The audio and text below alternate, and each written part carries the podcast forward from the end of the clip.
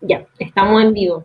Primero agradecer a nuestro invitado, a Cristian Viera y a Gonzalo Basigalupe, que hoy día están acá, agradecerle por su tiempo, porque me imagino que eh, ser candidato eh, y también aquellos que por primera vez también se enfrentan a ser candidatos es algo nuevo, es una experiencia interesante en un momento histórico de Chile, así que vamos a partir eh, agradeciéndole sin duda a cada uno de ustedes que también nos están sintonizando eh, y que más rato también pueden, si nos están viendo en vivo, pueden ver también la reproducción de este video para que puedan ser parte de este diálogo constituyente que queremos aportar humildemente desde esta plataforma.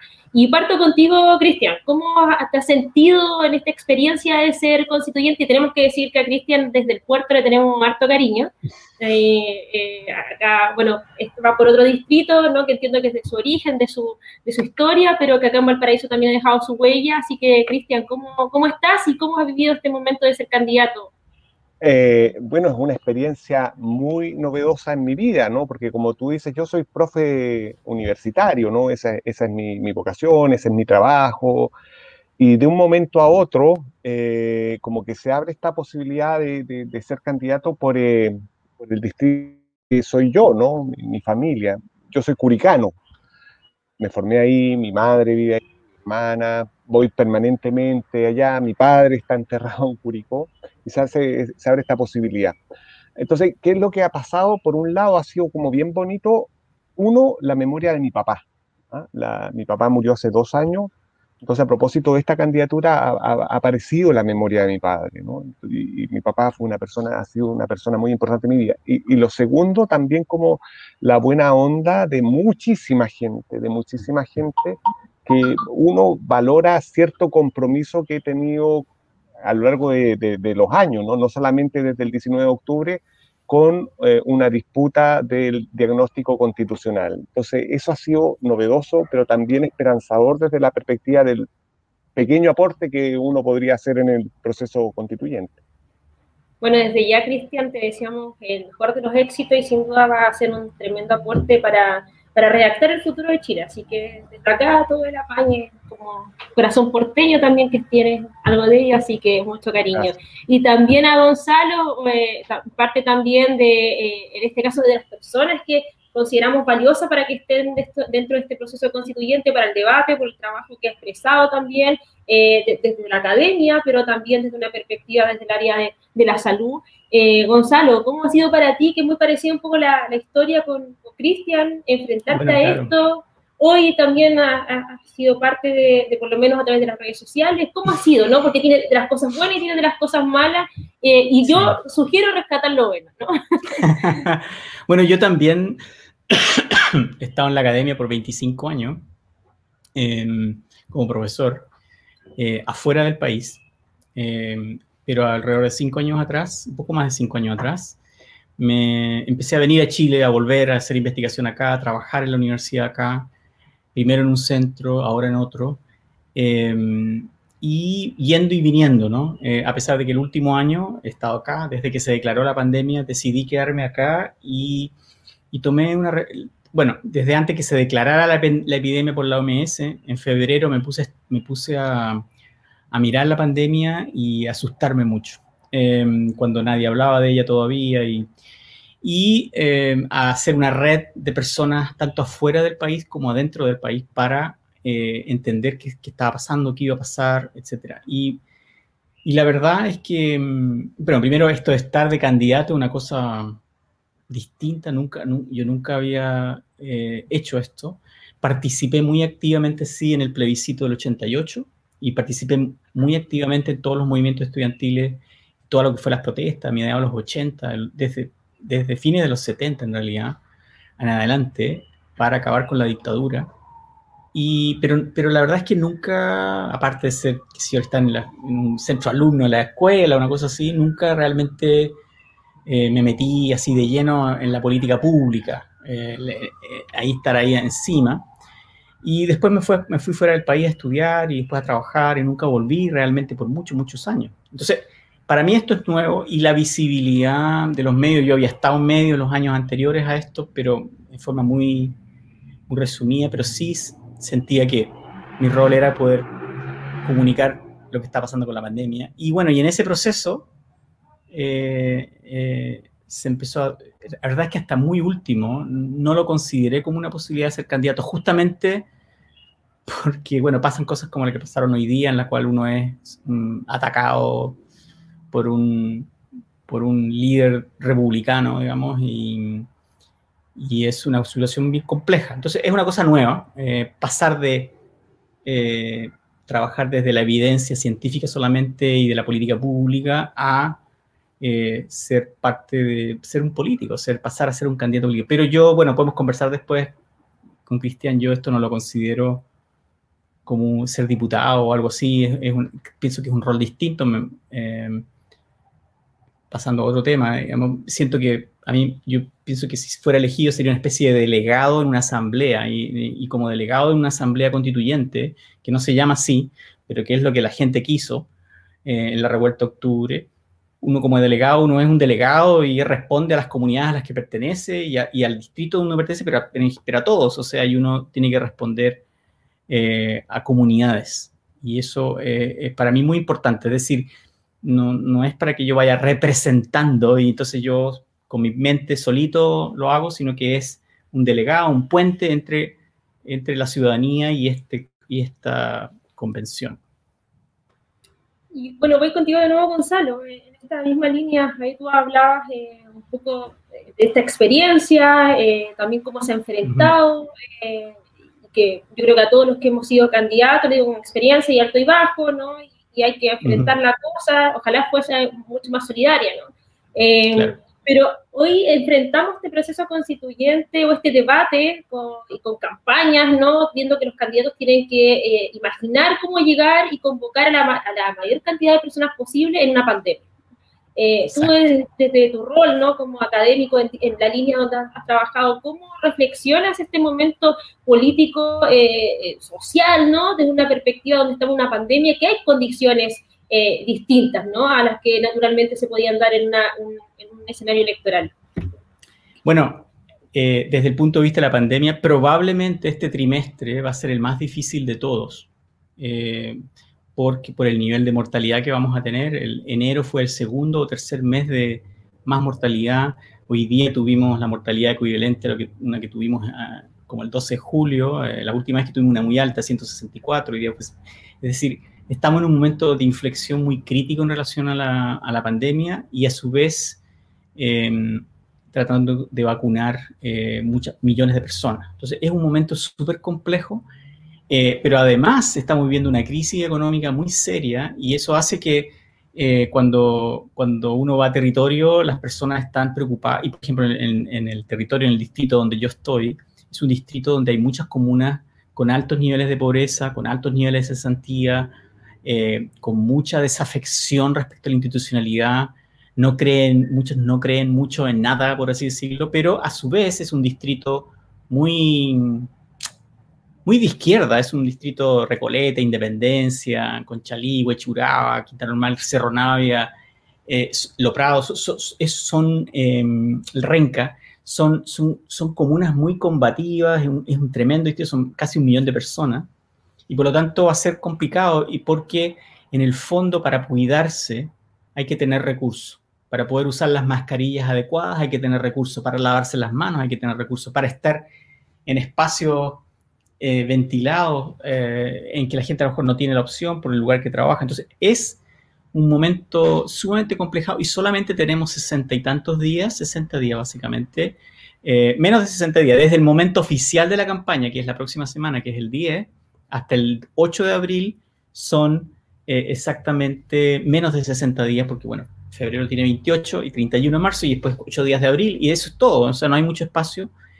y para nosotros los que somos independientes, bueno, recién lo conversábamos con Cristian, esto es una cuestión nueva porque eh, uno tiene que aprender demasiadas cosas. Entonces, es un aprendizaje para nosotros, pero también va a ser un aprendizaje eh, para la ciudadanía eh, interaccionando con nosotros. Gracias, Gonzalo. Cristian, ahí gran parte, bueno, yo, te sigo porque vengo, o, por lo menos soy de la, de la área del derecho, gran parte de tu tu relato, ¿no? Que previo incluso a lo, que ya está viviendo Chile, que yo creo que el, mundo constitucionalista lo, lo, estaba esperando hace mucho tiempo y gran y bienvenido para todos los chilenos, ¿no? Eh, es cuando hablamos de esta constitución que tiene los elementos democráticos y cómo generamos que sea lo más democrático posible. Y ahí hay un punto igual, eh, cómo digamos que sea, que sea lo más democrático posible con las condiciones materiales que hoy día tenemos. Y a la vez también la importancia de que sea una constitución con ejes políticos claros, ¿no? Porque la actual constitución sí tiene ejes políticos claros, a pesar que la derecha reniega de esa posición política, ¿no? Y, llaman a ese, ese, falso independentismo, ¿no? De, incluso eh, muy servil al modelo neoliberal actual. O sea, desde esa perspectiva tuya dentro de la, de la constituyente, imaginemos ese escenario, ¿cómo debemos abordarlo desde la perspectiva, como decía, desde la democracia, cómo llegar a todo ello y también poner ejes ideológicos que sean fundamentales para poder transformar Chile? Eh, bueno, lo que nos toca vivir eh, el día 11 de abril, en todo caso proceso que se inaugura el 18 de octubre, ¿no? Y que tiene un hito el 25 de octubre del año pasado, es un proceso inédito, ¿no? Eh, nunca en nuestra historia, nunca, pero nunca, nunca hemos tenido la posibilidad de participar en un diálogo constituyente en que la constitución surja de abajo hacia arriba. A mí me gusta una figura que la tomo de dos amigos muy queridos, Pablo Contreras y Domingo Lovera, que hablan del militarismo constitucional. Eso como que caracteriza nuestra historia constitucional. Todas las constituciones, ¿no? Todas, todas, ninguna se salva, han estado mediadas por la fuerza bruta, la fuerza material y la construcción desde las oligarquías, ¿no? Entonces, esto que vamos, por lo cual vamos a votar sigo la misma línea de Gonzalo, ¿no? Por primera vez en nuestra historia tenemos la posibilidad de construir algo de abajo hacia arriba, ¿ah? no de arriba hacia abajo como ha sido siempre. Y por eso, en la eventualidad que uno sea un representante, uno lo que tiene que hacer es ser un vocero, un diputado en el buen sentido, ¿no? Representante de aquellos que confían en uno. Bien, pero para eso también uno tiene que primero escuchar, ir a conversar, Ahora, ¿cómo se escucha en este contexto de pandemia? Es re complicado, ¿no? Bueno, redes sociales, etcétera. Eso es lo primero, escuchar, escuchar, porque uno no lleva un proyecto solitario. Parto de la interpretación que hace Gonzalo. Uno lleva el proyecto de persona. Y lo segundo, ¿cuál es el paradigma de las ideas que, que yo quisiera defender, ¿no? Yo creo que esta constitución, a pesar de sus múltiples reformas, sigue teniendo como dos grandes características. Un paradigma eh, neoliberal claramente, a pesar de todas sus reformas, y segundo, una constitución que genera una autoridad política con mucho autoritarismo. ¿Qué es lo que yo creo que hay que empezar como a destrabar y a disputar? El canon neoliberal. Y ese va a ser, creo yo, uno de los centros de la discusión, porque en el relato de la derecha, hoy día si tú lo escuchas, te están cediendo todo, sí, necesitamos más derechos, sí, necesitamos un Estado social, pero por vía indirecta se intentan establecer como los derechos sociales, pero ojo, puede que no tengamos plata. Segundo, hay que establecer reglas de responsabilidad fiscal. Cuidado con la demagogia. ¿Para qué? Para neutralizar la discusión política. Entonces hay que estar súper atento con esos discursos oblicuos que lo que quieren es mantener lo mismo de ahora, que yo identifico con aquellos que defendieron la alternativa del rechazo. O sea, aquellos que votaron por el rechazo tienen todo el derecho a presentarse, todo el derecho. Pero ojo con las ideas que defienden. Las ideas que defienden eran las de esta constitución.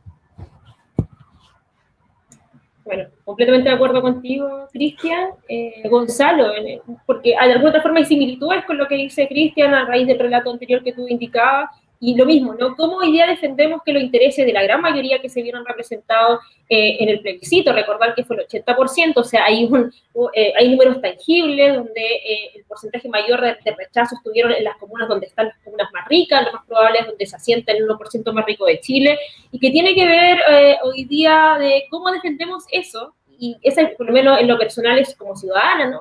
Como un corriente, digo, es cómo defendemos lo que la gente reclamó en las calles el 18 de octubre cómo generamos esos mecanismos en lo, desde, lo, desde lo discursivo, cómo lo llevamos a, a, la tranquilidad, ¿no? al objetivo, para que la gente entienda de que los constitucionales que van a estar ahí no solamente son, eh, les damos el voto y ya está, ¿no? como pasa en la política tradicional, sino que van a ser parte, eh, uno más de nosotros para poder llevar el relato que la calle dice, ¿no? Las comunidades, las plazas dice para la constitución, para esta nueva constitución.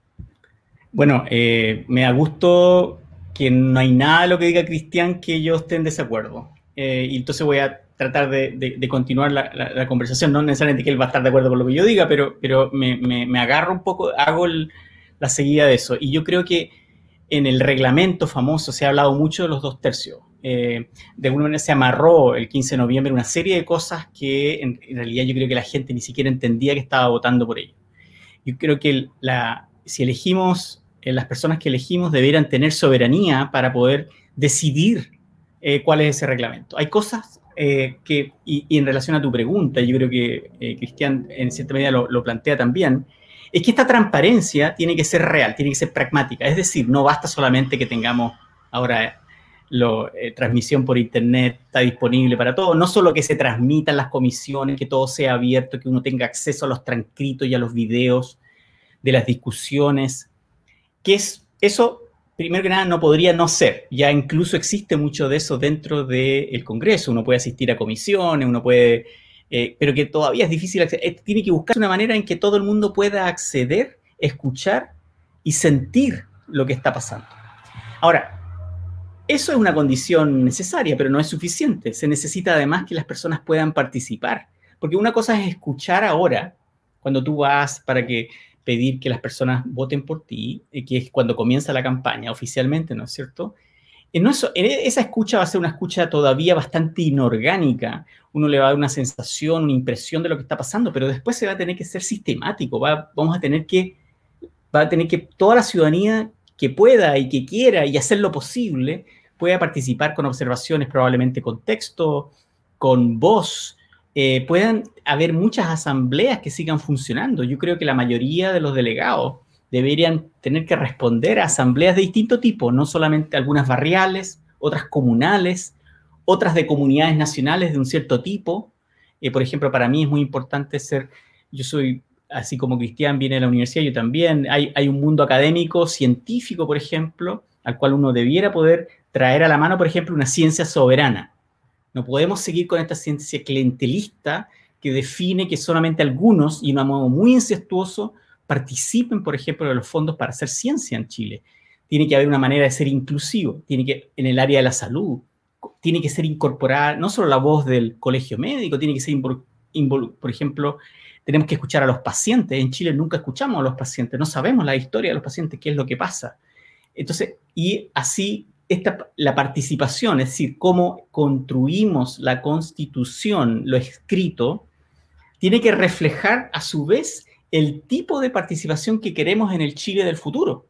Porque como decía Cristian, todas las constituciones en Chile siempre se han hecho bajo la amenaza de la oligarquía y de los militares. Siempre, sin excepción, es una cosa terrible. Entonces yo creo que ahí hay una tremenda oportunidad. Y la otra oportunidad que a mí es una, una oportunidad fantástica y que es mundial, es que esta va a ser una convención paritaria.